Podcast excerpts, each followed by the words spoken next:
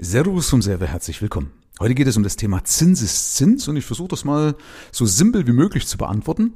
Und zwar aus der Prämisse heraus, weil ich festgestellt habe, dass es viele Fragen gibt, äh, wo sich Leute gar nicht trauen, die zu stellen, weil sie so simpel sind. Und dadurch, dass auch das letzte Thema mit dem Freistellungsauftrag so gut angekommen ist, möchte ich hier mal auf den Zinseszinseffekt eingehen, weil viele reden davon und jetzt mal einfach erklärt, was ist es eigentlich? Einsteigen möchte ich mal mit einem Zitat, und zwar, der Zinseszins ist das achte Weltwunder. Wer ihn versteht, verdient daran, alle anderen bezahlen ihn. Das soll Albert Einstein gesagt haben. Allerdings, ich habe gegoogelt, es wurde ihm nur untergeschoben. Also, so wie es scheint, hat Albert Einstein das nie gesagt oder zumindest ist es auf jeden Fall nicht belegt. Aber wir schieben es ihm jetzt mal unter, weil der Albert Einstein, wenn man nicht weiß, wohin ein Zitat gehört, dann kann man das hier immer unterjubeln. Also, aber es ist was dran an der Aussage, der wesentlichen Aussage, wer ihn versteht, verdient daran, alle anderen bezahlen ihn. Warum? Weil zum Beispiel ein Zinseszins, wenn du Guthaben hast, positiv für dich wirkt. Und wenn du eben das Guthaben nicht hast, dann entgeht dir ja dieser positive Effekt. Oder ganz im Gegenteil, wenn du zum Beispiel jetzt Schulden hast, dann arbeitet der Zinseszins sogar gegen dich. Jetzt nur die Frage, was hast du davon? Es gibt ein beeindruckendes Beispiel, der diesen Effekt wunderbar durchleuchtet, nämlich vom Meister des Investierens persönlich. Wer ist der Meister des Investierens in meinen Augen? Nämlich Warren Buffett. Kennst du vielleicht amerikanischer Investor oder der amerikanische Investor? Und der hat eine Aktie aufgelegt, also eine Aktie, die praktisch sein Investmenterfolg repräsentiert. Und diese Aktie heißt Berkshire Hathaway. Vielleicht hast du das schon mal gehört. Und der hat damals gestartet mit einem Buchwert von 19 Dollar im Jahr 1965. Und bis 2020, also bis heute, ist die auf 260.000 Dollar gestiegen. Ja, übrigens entspricht das einer jährlichen Rate von knapp 21 Prozent.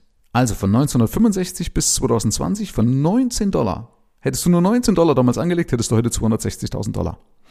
Schon verrückt, oder? Also wenn man überlegt, mit dem Invest damals von unter 100 Dollar hättest du heute über eine Million. Schon krass.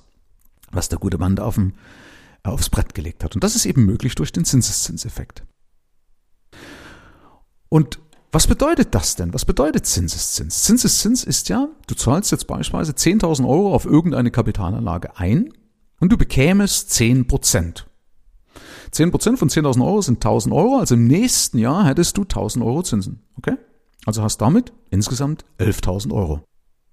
Und im Folgejahr bekommst du darauf ja wieder 10 Prozent und 10% von dann einem Guthaben von 11.000 Euro sind ja 1.100 Euro. Ja, also du fängst mit 10.000 Euro an, im nächsten Jahr bekommst du 1.000, hast also 11.000 Euro, im nächsten Jahr bekommst du 1.100 Euro auf Zinsen oder an Zinsen, weil du ja 10% wieder auf das Guthaben bekommst. Also hast du schon 100 Euro mehr. Ja, im ersten Jahr hast du 1.000 Euro Zinsen, im zweiten Jahr 1.100 Euro Zinsen. Also 100 Euro mehr. Achtung, jetzt ist der Effekt, ohne dass du was tun musstest. Das ist ja der Zinseszinseffekt. Ja? Da wird pro Jahr wird diese automatische Zahlung an dich mehr, ohne dass du was tun musst. Und das Ganze nennt man exponentielles Wachstum. Wie kann man sich denn exponentielles Wachstum vorstellen? Und zwar stell dir vor, das ist wie eine Sprungschanze beim Skispringen. Kennst du das? Ja, so eine Sprungschanze vom Skispringen, die du allerdings von unten nach oben fährst. Also du fängst unten an, am Schanzentisch, so nennt sich das, glaube ich, ja, und du würdest nach oben fahren und dann wird die ja immer steiler, immer steiler, okay? Und wichtig ist nur, dass ich wissen muss, je höher der Zins ist, desto krasser, also desto steiler wäre diese Schanze. Und je niedriger der Zins, desto weniger würdest du das spüren, dass die überhaupt steigt. Ja? Also nochmal, um diese krasse Steigerung zu zeigen. Nochmals zum Vergleich. Warren Buffett hat aus 19 Dollar im Jahr 1965 bis heute, 2020, auf 260.000 Dollar gesteigert. Von 19 Dollar auf 260.000 Dollar. Und das sind eben eine jährliche Rendite von ungefähr 20 Prozent. Hätte der nämlich nur ein Prozent gehabt, also jetzt sehen wir mal, dass nicht mehr so schön steil wird, diese Sprungschanze, hätte der nur ein Prozent im Durchschnitt erwirtschaftet, dann wären, jetzt kannst du mal ganz kurz überlegen, aus 19 Dollar 1965 bis heute, 2020, nur 31 Dollar geworden. Achtung, ja, also von 19 Dollar hättest du bei 1% auf 31 Dollar nur gesteigert im selben Zeitraum. Also du hättest 31 Dollar statt 260.000 Dollar. Kleiner, feiner Unterschied, okay? Und dazu kommt noch, dass du eigentlich ärmer geworden wärst, weil alles andere wäre ja viel teurer geworden. Also du hättest ja damit diese Teuerung, dass die Milch teurer wird, das Bier, das Brot und alles teurer wird, hättest du gar nicht ausgeglichen. Ja? Also wenn du vorstellst, damals, ne, 19 Dollar 1965 wärst du einkaufen gegangen und heute würdest du mit 31 Dollar einkaufen gehen, würdest du nicht das kriegen, was du damals für 19 Dollar bekommen hättest. Weil in der Zwischenzeit alles teurer geworden wäre, teurer als das, was du in Ertrag reinbekommen hättest, ja? Das nochmal als Beispiel, weil das ist ja das, der Nachteil, was man eben, wenn man das Ganze nicht versteht und nicht auf seine Seite bekommt. Ich will dir nochmal zwei andere Beispiele, zwei krasse Beispiele für exponentielles Wachstum geben. Und zwar nicht diesen Klassiker, den man mal hört mit dem Schachspiel, ja, also 1 hoch 64, ja, weil es ja 64 Felder sind, sondern ich will dir mal zwei Beispiele bringen, die du vielleicht noch nicht kennst. Das eine Beispiel habe ich, glaube ich, auch in meinem Buch dann von der Wildsau zum Sparschwein mit den Teichlinsen. Kennst du vielleicht die Teichlinsen, diese kleinen grünen Dinger, die auf dem Teich schwimmen? Und stell dir mal folgende mathematische Aufgabe vor. In 100 Tagen würde sich die Anzahl der Teichlinsen verdoppeln. Jeden Tag, über 100 Tage lang, würde sich die Anzahl der Teichlinsen verdoppeln. Ja, also die fängt mit einer Teichlinse an, am nächsten Tag sind es zwei, am nächsten Tag vier und so weiter. Nach 100 Tagen wäre der Teich mit Teichlinsen komplett bedeckt. Also wenn die sich alle Tage verdoppeln, aber am 100. Tag, da hätten sie es geschafft, den Teich komplett zu bedecken. Jetzt die wichtige Frage, an welchem Tag war er halb voll? An welchem Tag war der Teich halb voll bedeckt mit Teichlinsen? Kannst du auch mal kurz setzen lassen? Manche kommen jetzt mit dem 50., manche schätzen dann irgendwo was anderes. Nee, am 99. Einen Tag vorher war der Teich nur halb voll. Warum? Wenn er sich verdoppelt, muss es ja am 99., also einen Tag zuvor gewesen sein, weil bei einer Verdopplung ist am nächsten Tag ist er doppelt so voll.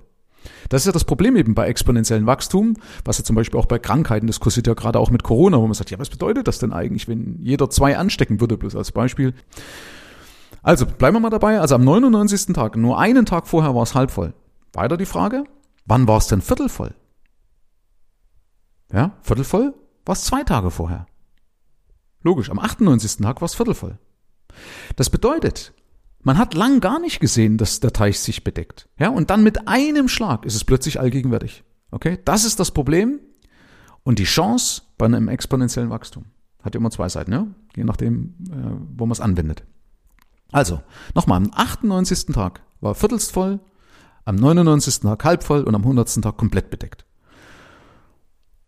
Das heißt, lange hat man gar nichts gesehen. Will nur ein anderes Beispiel noch bringen mit Papier. Und zwar, wie oft kannst du denn ein dünnes Papier, ja, so ein kleines dünnes DIN A4 Papier, vielleicht liegt auch gerade mal eins irgendwo in deiner Nähe, schaust du an, so von einem Papierblock oder egal welches, ne? Wie oft könntest du das falten? Weil wenn du das faltest, das ist ja nicht wirklich anstrengend, oder? So ein kleines dünnes Blättchen. Das Ding ist aber, du kannst es maximal siebenmal falten. Ich weiß nicht, ob du das wusstest. Wenn nicht, hast du was Neues gelernt. Wissen, was keiner braucht. aber du kannst ein Blatt Papier immer nur maximal siebenmal falten. Und auch da merkst du wiederum exponentielles Wachstum, weil ganz am Anfang ist es ganz einfach und es wird immer schwerer, bis eben dann irgendwann in dem Fall sogar unmöglich. Und um das mal ein bisschen zu, zu oder weiter zu spinnen. Experten haben ausgerechnet, wenn man ein Blatt Papier nur 103 mal falten könnte, ist ja wie gesagt nur theoretischerweise möglich, also wenn man dieses kleine dünne Blättchen, was vor dir liegt, nur 103 mal falten könnte, sogar nicht viel, dann wäre es so dick, weil auch das ist ja wieder eine Verdopplung, ja, jedes Mal verdoppelst du ja den, das Volumen, dann wäre es so dick, wie unser gesamtes Universum, Achtung, wie unser gesamtes Universum an Durchmesser hat, nämlich knapp 100 Milliarden, 100 Milliarden Lichtjahre. Also nur 103 mal falten und du bist von diesem kleinen Blättchen auf dem Durchmesser der, des gesamten Universums, also nicht unserer Galaxie, sondern des gesamten Universums. 100 Milliarden Lichtjahre. Wahnsinn. Ja, ob man das braucht jemals in seinem Leben, aber zumindest mal, dass du mal ein plakatives Beispiel hast, okay? Ja, was ist das Fazit? Was kann man jetzt daraus lernen? Das eine ist, dass je kürzer ich anlege, umso weniger wirkt der Zinseszins. Ja, erinnerst dich an die Teichlinsen? Und umso sicherer ist es also, oder umso wichtiger ist es, dass du sicher anlegst. Also wenn ich jetzt einen Anlagehorizont habe, meinetwegen von nur fünf Jahren, weil ich in fünf Jahren das Geld brauche, brauche ich nicht auf große Zinsen spekulieren und hoffen, weil sich das gar nicht so auswirkt. Dann lieber auf Nummer sicher gehen, weil es wäre dramatischer, wenn ich dann einen Kurseinbruch hätte und Geld verlieren würde, okay? Also je kürzer du anlegst, dann umso sicherer, weil sich dieser Zinseszinseffekt gar nicht so auswirken kann. Denk dann bitte an das Beispiel Teichlinsen. Und im Umkehrschluss aber, je länger, umso mehr musst du sogar spekulieren. weil es sich dann umso mehr auswirkt, umso steiler wird die Chance beim Skispringen, wenn du umso länger machst und wenn du natürlich auch noch einen vernünftigen Ertrag bekommst. Und da will ich dann ein Beispiel bringen dazu, nämlich als, als weiteres Fazit, und auch das habe ich in der Wildsau drin, nämlich ein Beispiel, sagen wir, an so einem langweiligen Unternehmen wie der Allianz. Und zwar hast du ja die Möglichkeit, ich habe einen Zeitraum im Buch betrachtet von 1973, das war drei Jahre nach meiner Geburt, bis 2017. Und wenn du da die Allianz-Aktie gekauft hättest, also du hättest 1973 für 10.000 Euro die Allianz-Aktie gekauft, dann hättest du aus 10.000 Euro 460.000 Euro gemacht bis 2017. Also aus 10.000 Euro hättest du 460.000 Euro. 46-fache. Wärst du so stattdessen lieber so typisch deutsch und hättest statt der Allianz-Aktie, weil du sagst, ah, ist ja so riskant, hättest du lieber eine Rentenversicherung von der Allianz gekauft, dann hättest du ungefähr ein Zehntel bloß draus gemacht. Also vielleicht, das ist ja, kommt immer darauf an, wie ja die Gebühren sind, aber vielleicht hättest du aus den 10.000 Euro dann 46.000 Euro ungefähr gemacht, okay? Also ungefähr ein Zehntel nur davon. Das heißt, bloß auch kurz da nochmal als, als Einwurf. Selbst wenn die Allianz-Aktie jetzt die Hälfte verlieren würde, ja, wenn du sagst, oh, jetzt habe ich gerade einen Crash und muss im Crash meinetwegen verkaufen, dann hättest du immer noch 230.000 Euro zu 46.000 Euro. Also die Rechnung geht auf langfristig, richtig? Also, deswegen, je länger du anlegst, umso mehr musst du spekulieren. Weil sonst läufst du Gefahr, dass du wie hier statt 460.000 Euro nur 46.000 Euro hast, also nur ein Zehntel. Und auch den Unterschied möchte ich dir ganz kurz nochmal plakativ erläutern. Es ist nämlich ein Unterschied, ob du nur ein Zehntel hast, also ob du heute in einer Wohnung mit 100 Quadratmeter leben würdest oder nur in einem kleinen Zimmerchen mit 10 Quadratmeter, oder? Das ist ein Unterschied. Es ist auch ein Unterschied, ob du eine Rente von 1000 Euro hast oder nur ein Zehntel, also nur 100 Euro. Und es ist auch ein Unterschied, ob du noch zehn Jahre zu leben hättest oder nur eins. Alles das ist der Unterschied, wenn man es richtig macht. Herzlichen Dank fürs Rein und Hinhören. Ab hier liegt's an dir. Bis zur nächsten Folge. Dein Michael Serve.